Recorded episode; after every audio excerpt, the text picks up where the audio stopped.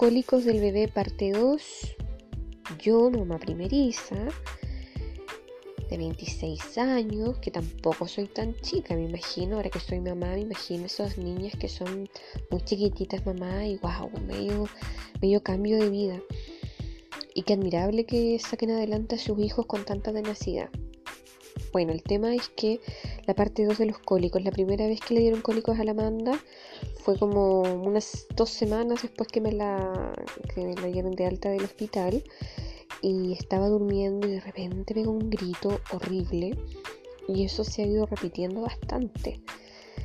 Y, y esa vez queríamos llevarla a la urgencia así de una, pero estábamos con mi mamá, la abuelita, y no nos impidió llevarla porque ella cachaba que esto era un cólico.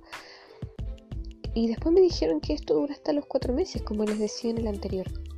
Cuatro meses, ya, cuatro meses. Y yo miro a mi alrededor y veo tanta gente y digo, toda esta gente fue guagua, ¿cómo cresta le hicieron sus papás? Y esta gente que tuvo 10 hijos, imagínense, al unísono, 10 guaguas seguidas, de un año de diferencia, llorando, no sé, por las tres últimas, ponte tú. Las tres últimos niños eran guaguas, no sé cómo lo hacían, no sé.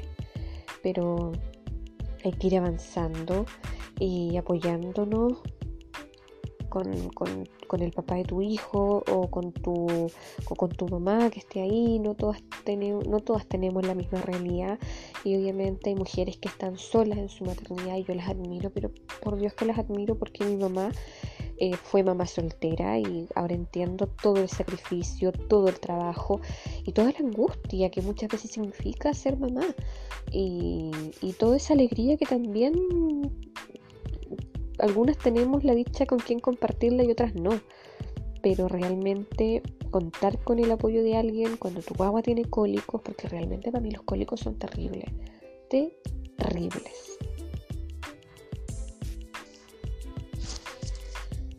Ya.